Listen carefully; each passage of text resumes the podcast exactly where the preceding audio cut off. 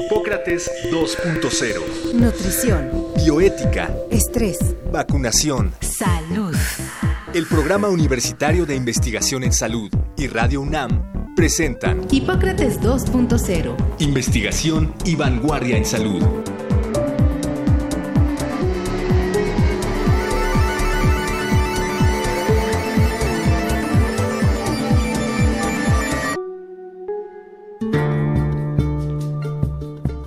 En algunos casos, las células del cuerpo pierden el control sobre su ciclo de vida y se replican de forma desordenada, provocando tumores y cáncer, que pueden ser tan diversos como la misma variedad de células en el cuerpo. Cada tipo de cáncer tiene características que lo distinguen de los otros en cuanto a su origen, comportamiento, opciones de tratamiento y pronóstico. Existen muchos factores que provocan cáncer directamente, entre ellos están algunas sustancias químicas como el arsénico o varias de las sustancias contenidas en los cigarrillos de tabaco. También, la asociación de infecciones por microorganismos que duran mucho tiempo se relaciona directamente con varios tipos de cáncer. Por ejemplo, el virus del papiloma humano con el cáncer cervicouterino, de ano o de boca, el virus de la hepatitis B con el cáncer de hígado y la bacteria que provoca un tipo de gastritis, Helicobacter pylori con el cáncer de estómago, para hablar sobre los cambios que ocurren en las células durante el cáncer, así como de las herramientas para su diagnóstico, tratamiento y prevención, hoy en Hipócrates 2.0 platicaremos con la doctora Erika Patricia Rendón Huerta, doctora en ciencias, tutora en varios posgrados, profesora e investigadora del Departamento de Biología Celular y Tisular de la Facultad de Medicina de nuestra universidad.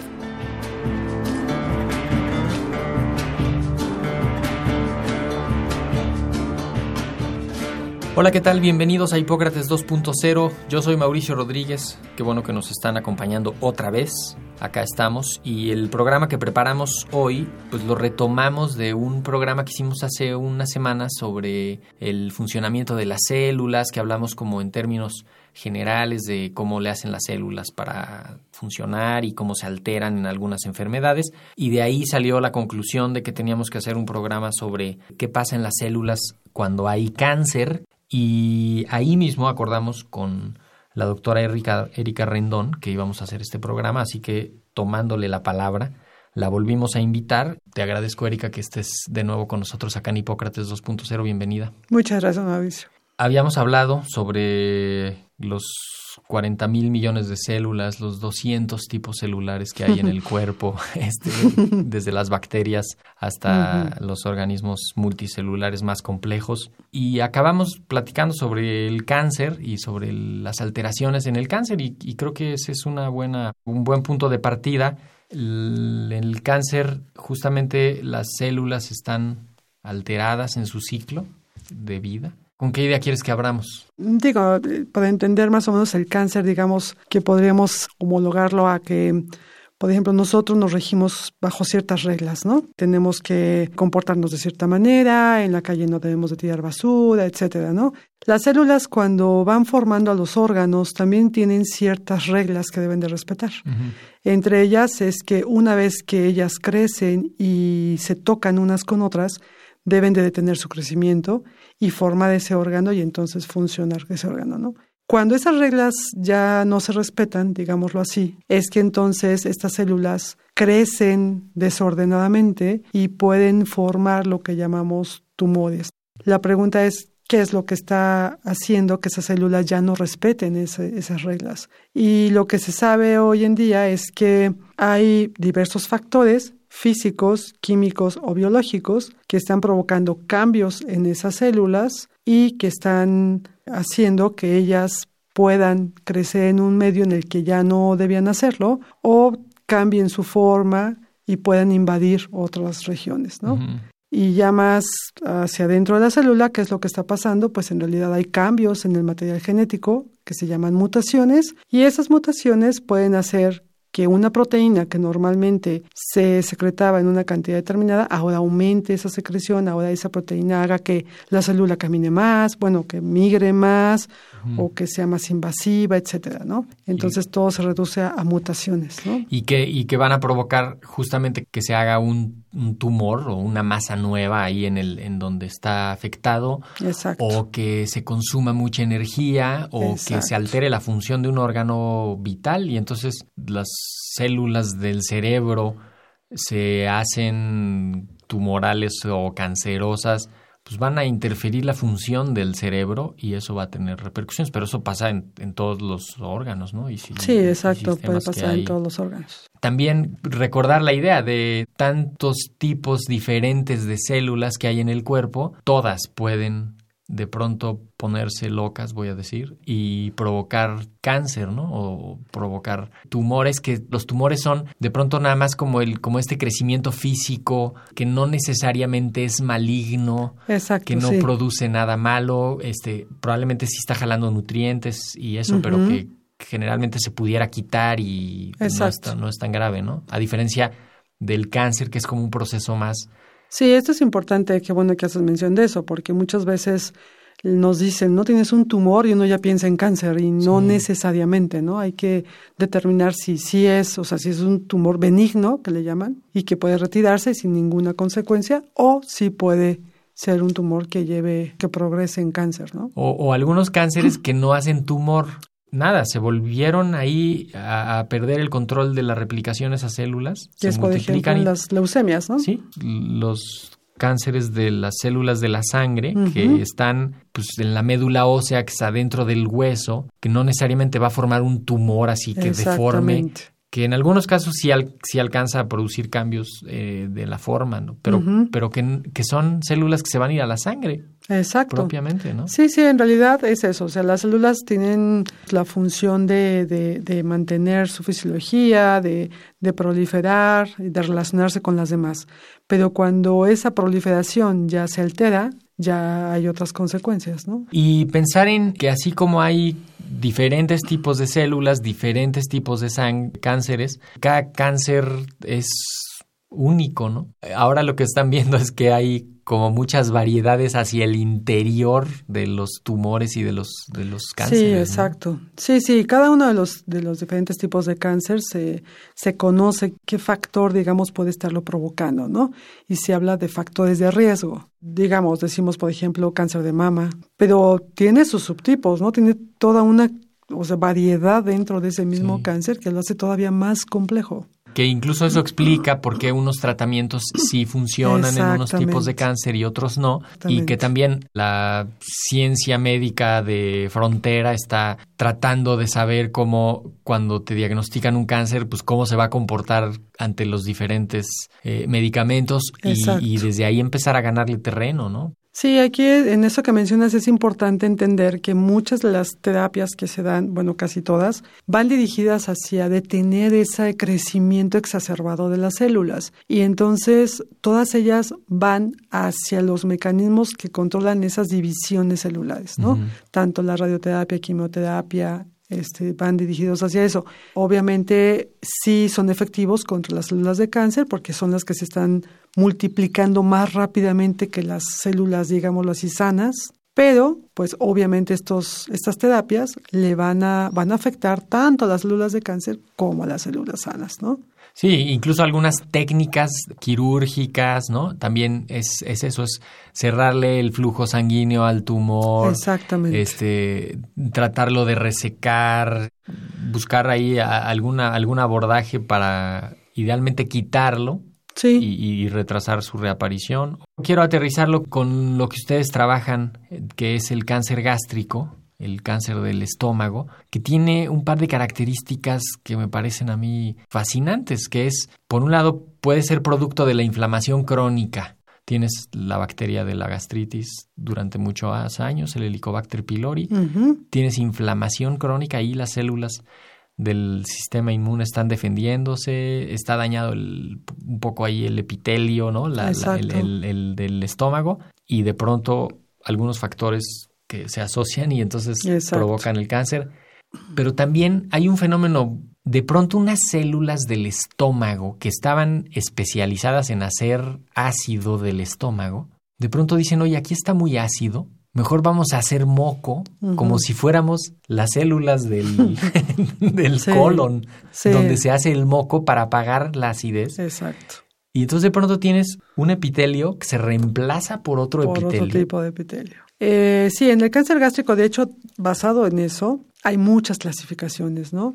Y todas ellas se basan en, el, en cuál es el, el evento, digamos, primario que podría estar generando este cáncer, ¿no? Tú mencionaste el Helicobacter pylori, que creo que ya mucha gente conoce esta bacteria y es importante aquí nada más hacer un paréntesis en el sentido de que sí es cierto que casi el 100% de la gente que tiene cáncer gástrico tiene Helicobacter pylori, pero no el 100% de la gente que tiene Helicobacter va a generar Claro. cáncer gástrico. Claro. O sea, aquí sí es importante mencionar eso, ¿no? Decimos Helicobacter pylori, la bacteria, pero hay muchísimos subtipos de Helicobacter y se sabe perfectamente que hay unas bacterias de Helicobacter que tenemos en, la, en el estómago y que son benéficos, o sea, que están ahí y que han compartido con nosotros toda nuestra vida, han sido Sí. nuestros compañeros de vida y no pasa nada. O sea, el cáncer gástrico, como todos los tipos de, gas, de cáncer, son multifactoriales. Claro. O sea, se requiere de varios factores, en este caso la bacteria, la alimentación, los hábitos, por ejemplo, el fumar, no sé, a lo mejor nuestros hábitos de trabajo, todo ello en algún momento, a lo mejor nuestro sistema inmune no está lo suficientemente fuerte y todo ello se conjunta a través del tiempo para generar el Y se cáncer. desequilibra, ¿no? Es- Pero sí, efectivamente también se puede ver eso. Las en algún tipo de cáncer gástrico, unas células cambian su forma y ahora empiezan a comportarse como si fueran de intestino. Y entonces es lo que le llaman la metaplasia intestinal, ¿no? Porque es como si en el estómago tuviéramos células de intestino. Y hablando, digamos, en la conexión de estómago-intestino, pero también hay conexión entre estómago-esófago. Y ahí también hay cambios, ¿no? Hay otro tipo de cáncer gástrico que se da más hacia la unión entre el esófago y el estómago. Y ahí también hay cambios diferentes en las células, ¿no? Que más se comparten con el esófago. Por eso cuando hablamos de cáncer, eh, algunas pocas cosas sí podríamos hablar de causalidad. Ya se sabe que algunas sustancias químicas dañan directamente el DNA, ¿no? El material genético y entonces eso provoca cáncer, ¿no? Casi Exacto, que sí, directamente. sí. Pero en las otras no podemos hablar de causalidad, sino de asociación. De asociación. Cuando la gente pregunta, ¿y, y por qué a mí sí me pasó, no? Exacto. O por qué a mi familiar o a mi pariente o a mi amigo o lo que sea. De pronto es pues porque se juntaron varios Claro. factores, ¿no? No es tan sencillo decir, es fue por esto nada más, se te tronó este gen y ya con eso valió. Sí, eso es muy importante entenderlo, ¿no? Sí. Siempre es, este, tenemos que cuidar toda nuestra vida en todos los sentidos, ¿no? Sí. Nuestra alimentación, nuestros hábitos, manejar el estrés, ¿no? Y hay otro factor importante también aquí hablando del cáncer, que es muy importante, que es el factor genético. O sea, eso también es real. O sea, si en nuestra familia hay algunos antecedentes de diferentes tipos de cáncer, no necesariamente significa que vamos a tenerlo, pero sí hay una carga genética, ¿no? Que le llaman que podría influir, no Sí, y que, y necesariamente. que si, si se asocia con otras cosas, Exactamente. Y, y que sí, para eso sí, pues sí le serviría a la gente saber Exacto. si en su familia hay antecedentes de cáncer, de tumores, de ¿no? Este, Sí. este tipo de enfermedades. Primero, disminuir riesgos, Exacto. evitar conductas de riesgo, ¿no? Exacto. Y en segundo, diagnóstico temprano y prevención. Diagnóstico temprano. Sí, un ejemplo que quería mencionarte así rápidamente que se ve mucho es, por ejemplo, eh, las personas que fuman, ¿no?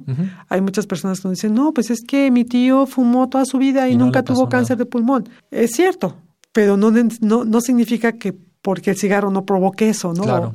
O sea, son muchos los factores que deben conjuntarse para generar un tipo de. Sí, que a ellos habría que decirles, sí, por cada uno como tu tío, Exactamente. hay dos mil a los que sí les dio cáncer de pulmón, pero hay 4.000 más a los que les dio otro tipo de cáncer. Otro tipo de cáncer. Y hay 6.000 más a los que les dio otro tipo de enfermedad. Entonces, por cada uno, como tu tío que dices que no le pasó nada y nada. había que ver, porque seguramente se murió de un infarto a una edad a la que no se tenía que morir de un infarto. Exactamente. Sí, sí, sí. Eh, eh, sí, el tabaco trae no Sí. sé, varios cientos de sustancias cancerígenas, Sí. no solo para el pulmón, Sí. se absorben al cuerpo y están dañando otras. Y, y yo creo que en este aspecto sí es muy importante ya en estas nuevas generaciones, yo he visto un cambio importante sobre la cultura de la prevención. ¿no? O sea que probablemente antes no, no es que no se tuviera, sino que a lo mejor no era tan frecuente, ¿no? Como Claro. ahora todo lo que vemos. Y sí es muy importante hacer énfasis en eso, ¿no? La prevención de muchas cosas, el autocuidarnos, ¿no? Este, ir, no sé, mantener nuestros estudios a la a determinada edad, ¿no? Ya tenemos que cuidarnos y, y checar si estamos bien o mal, ¿no? Sí, de hecho, desde el- cualquier edad hay que cuidarse, ¿no? Sí. Evitar, ya, ya de por sí, lo que respiramos, la luz Sí, este, que nos llega, este, el- eso ya, ya eso nos hace daño. Entonces, pues como que todavía echarle más daño al cuerpo. Y sobre todo, porque hay una parte que no sabemos cómo va a reaccionar el cuerpo. ¿no? Exactamente. Y, y aprovechar todas estas eh, nuevas tecnologías que hay, que ya sabemos hay marcadores para diferentes tipos de cáncer, ¿no? Sí. Que ya se pueden, se utilizan para diagnosticar. Y pues digo, podemos nada más decir, tomarnos un estudio y, y estar tranquilos, ¿no? O justamente complementarlo, o sea, que nos ayude ese diagnóstico para complementar una historia clínica más completa, Exacto. descartar algunas otras cosas, que el médico integre esa información. Ahora, un poquito para, para que nos cuentes lo que le estudian al cáncer de estómago en el laboratorio. Ya algo nos platicó el doctor Montaño que vino hace unas semanas a platicar sobre marcadores tempranos, también eh, algunos de cáncer gástrico y algunos también que salen de las células cuando están mal. Pero, ¿ustedes qué, qué le estudian al cáncer gástrico? Sí, mira, nosotros eh, lo- en un estudio que realizamos con un grupo del Hospital López Mateos, sí, sí. tomando, bueno, estudiando algunas biopsias, observamos que hay una proteína en esas células del estómago que normalmente no debería de estar presente. Esa proteína, esa molécula, se presenta durante el desarrollo embrionario y, y cuando ya se, en su etapa adulta ya no se expresa. Entonces, es como, digamos, un marcador de, de cuando la célula no está especializada, porque se expresa en el desarrollo embrionario. Cuando la vemos en el- las células del estómago, que ya son células diferenciadas, entonces eh, eso nos da idea de que esa expresión, digamos, está manteniendo una célula, digamos que está transformando esa célula y la está llevando hacia un, una etapa previa, como si Como, que fuera como le estuviera haciendo retroceder. como, exacto, como que la, retrocede. Y es Sí. una de las características de las células de cáncer, ¿no? Que se comporta como células no diferenciadas, no especializadas. Cuando observamos esto, nosotros empezamos a estudiar esta proteína y en nuestros estudios hemos encontrado que las células que tienen en su membrana externa a esta proteína en grandes cantidades pueden migrar más, pueden invadir más, son más agresivas estas células. Entonces, nosotros estamos, todos nuestros estudios están enfocados hacia ver cómo se regula la síntesis de esta proteína, de esta molécula, qué es lo que la, la está regulando, ¿no? Y generar anticuerpos específicos contra ella para que nos eh, sirva como un marcador molecular muy temprano, porque los métodos de diagnóstico de cáncer gástrico, ya digo, existen desde hace mucho. Se toma una biopsia, se lleva a patología y se hace una técnica Sí. que se ve por microscopía. Esos estudios, digo, obviamente son muy buenos, pero son más macro. Esta proteína, lo que hemos visto es que se expresa en etapas muy tempranas desde el desarrollo del cáncer gástrico. Entonces, lo que nosotros nos gustaría es proponer a esta proteína como un marcador que en el mismo, digamos, panel de marcadores que se estudian para ese tipo de cáncer, también se integra esta proteína. Y, por ejemplo, si un paciente llega a la consulta y se ve que tiene una expresión ya inicial de esta proteína, pues en lugar de que le digan venga en un año, pues Ajá. a lo mejor venga en seis meses, ¿no? Y vamos a No, o ver que, o que cómo- erróneamente le pudieran decir usted no tiene nada. Exactamente. este, Entonces, digamos, no es tanto reemplazar, sino enriquecer los métodos de Sí. diagnóstico para poder tener una, un diagnóstico más temprano, porque ese es el problema. Cuando llegan los pacientes con cáncer gástrico ya vienen etapas muy avanzadas, que normalmente pues ya lo único que se puede hacer es Sí, es algo paliativo. Retirar parte del También estómago, como el, el como el estómago. estómago está ahí tan cerca de tantas cosas, pues justamente se, se lastima toda la zona el vecindario abdominal. Exactamente. Y eso es lo que estamos estudiando en el laboratorio. Entonces tenemos ya, creo yo, avances importantes a este respecto como para poder proponerla como un marcador. Bueno, en este caso, ¿no? La, la, proteína, antes de ser proteína, está en un gen, o sea, es, es un gen que es información genética y la maquinaria de la célula abre ese gen, lo interpreta, lo traduce en proteína, como cuando nosotros interpretamos una receta de la cocina que esté, está escrita en un papel y nosotros trabajamos lo que ahí dice y obtenemos un pastel o un platillo como sea. Así le hace la célula, abre los genes, ahí está escrito químicamente, lo interpreta y saca la proteína y esa proteína además va a interaccionar o sea, interactuar, perdón, con otras y a, pues, a tener algún efecto biológico, ¿no? En esta proteína que están ustedes trabajando, se puede ver si, si los genes se están expresando esos genes inicialmente. En eso residen eh, parte de nuestros estudios. Estamos ya ahorita viendo a nivel, a ese nivel de genes. Hay en esta, en este proceso que tú mencionas, así como por ejemplo en la receta leemos y que ponerle tanto de harina y todo, pero una pizca de sal, ¿no? Esa pizca de sal, digamos que en la célula podrían ser otras moléculas muy pequeñas que, no las... que intervienen ahí y que están promoviendo esa, esa formación de la proteína. Entonces, Ahorita nuestros estudios están basados en ver qué moléculas pequeñas están promoviendo esa síntesis, porque, digo, nosotros, mucha gente en el mundo lo que están tratando de hacer es generar terapias específicas contra estas moléculas chiquititas que regulan la síntesis aumentada de esas moléculas. Estas moléculas pequeñas este, son unos factores que, que están promoviendo todo esto. Entonces, ya tenemos avances sobre ese aspecto, sí, a nivel más de, gen, del gen que da esa proteína. Lo que cuentas, Erika, ilustra también cómo solo sumando vamos a poder resolver los grandes problemas, ¿no? sí, exacto. Porque para esto hay un equipo de clínicos en un hospital que está viendo pacientes, tomando muestras, que las están procesando y que se están obteniendo muestras para que en un laboratorio, en la universidad, un grupo de investigadores que quizá está lejos de los pacientes físicamente, pero está cerca de, la, de lo que están trabajando los clínicos también, hace unos estudios complementarios correlacionan la información que están encontrando los clínicos y les empiezan a avisar ustedes. Sí, yo creo que por eso es tan importante la relación de la investigación básica con la clínica, ¿no? Esta comunicación, este, esta relación es muy, muy importante, porque basados en todos estos estudios es como podemos este, proponer otros métodos de diagnóstico. Sí, y que así se van a encontrar, porque ustedes dicen, bueno, hacemos un anticuerpo para que el anticuerpo reconozca esta molécula y la podamos ver en el laboratorio. Pero ese es el principio de una terapia, por ejemplo. Claro, sí, sí, sí. Hoy en día ya se manejan inmunoterapias, claro. Ya se quiere hacer más terapia personalizada. No es tan sencillo porque otra vez hablábamos en un inicio de que es muy complejo, depende de muchos factores, pero esa es la idea, ¿no? Hacer una terapia personalizada para ver si podemos combatir el cáncer, ¿no? Que es muy, ya ha aumentado muchísimo a nivel mundial y sí es preocupante, ¿no?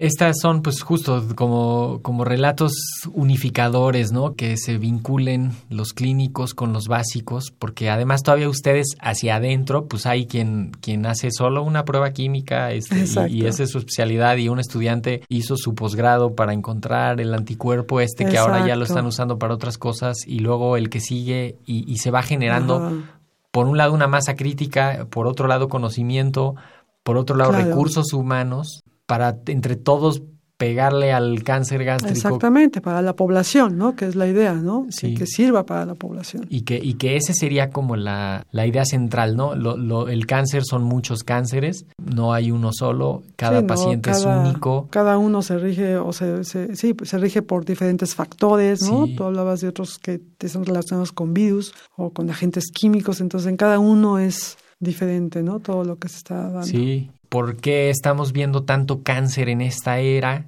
Pues un poco porque estamos quitando las otras enfermedades, este, Exactamente. porque estamos aumentando la esperanza de vida Exactamente. y porque estamos haciendo que el cuerpo falle por otros lados, ¿no? Sí, yo creo que es todo, ¿no? Los cambios climáticos, el avance en la tecnología que nos permite hoy en día ver cosas que antes no podíamos. Eh, a lo mejor antes decían, se murió, pues estaba muy bien, Sí. pero quién sabe qué le pasó, pues se murió, ¿no? Y Sí. no sabían qué pasaba.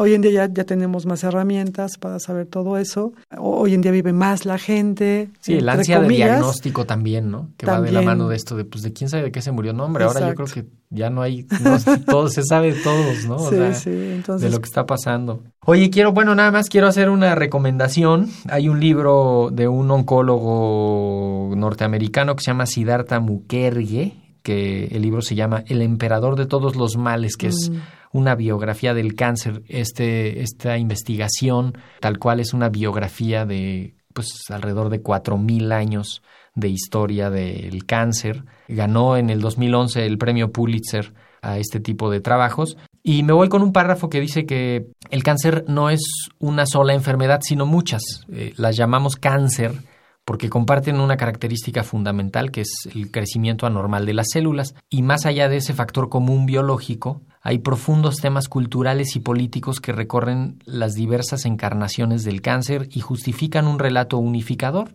Ahí termina la cita, eh, los invito a que lo, a que lo lean. Y pues hoy lo que platicamos con Erika justamente nos, nos ayudas a entender lo que está pasando en las células, pero también nos asomamos a la complejidad de las otras dimensiones que le pega el cáncer y pues creo que con eso tratamos de aportar nuestro granito a la, a la discusión. Así es. Pues muchísimas gracias Erika Rendón. No, gracias de- a ustedes, Mauricio. eh, por haber aceptado esta segunda invitación. Este, esperamos que haya sido de utilidad lo que aquí les platicamos. Eh, yo soy Mauricio Rodríguez, agradezco su atención y quédense en sintonía de Radio UNAM. Agradecemos al doctor Samuel Ponce de León, coordinador del Programa Universitario de Investigación en Salud y coordinador académico de esta serie. El Programa Universitario de Investigación en Salud y Radio UNAM agradecen tu escucha. Te esperamos la siguiente semana para platicar sobre lo último en materia de salud e investigación. En Hipócrates 2.0. Investigación y vanguardia en salud. Se despiden de ti en la producción Patti Gamboa, Héctor Castañeda y Alejandra Gómez. Hipócrates 2.0. Radio UNAM. Experiencia Sonora.